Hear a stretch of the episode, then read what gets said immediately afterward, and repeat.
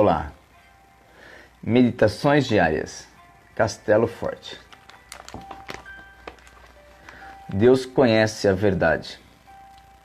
O Deus e Pai do Senhor Jesus, ó Deus que é bendito para sempre, sabe que não estou mentindo.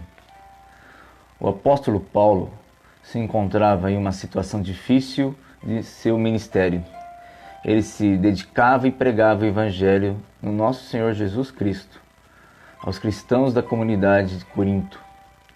Sua dedicação era tal que se valia de trabalho braçal para seu sustento.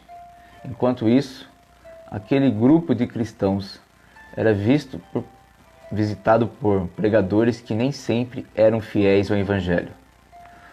Paulo tinha a convicção de que toda a glória do seu ministério deveria ser dada a Deus, mas, diante do ataque de falsos apóstolos, decidiu fazer o que no seu entendimento era loucura: gabar-se daquilo que Deus operava na sua vida, para que o Evangelho fosse anunciado.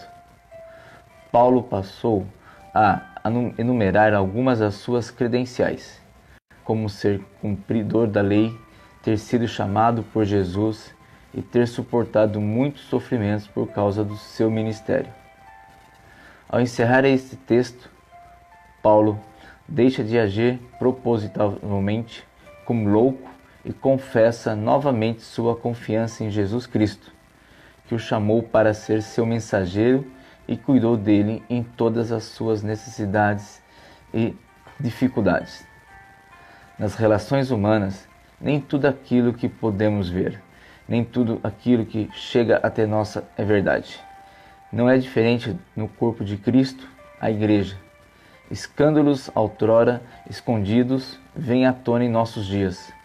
Aquelas pessoas que, como Paulo, em seu tempo, nem sempre são ouvidas ao denunciar perigos no seio da igreja, podem também dizer: Deus sabe que não estou mentindo não desistirei.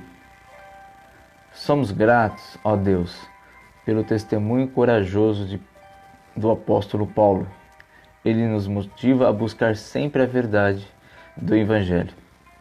Conceda-nos as condições necessárias para sermos fiéis a Ti e para darmos testemunho da Tua verdade por Cristo Jesus. Amém. Esse foi segundo carta de Coríntios, capítulo 11, versículo 16 ao 33. Deus conhece a verdade. Eu sou René Moreno, aqui do canal Pioncast. Estamos fazendo esse momento de reflexão com Deus. Compartilhe esse áudio com seus amigos e familiares que você ama. Um bom dia, fiquem com Deus.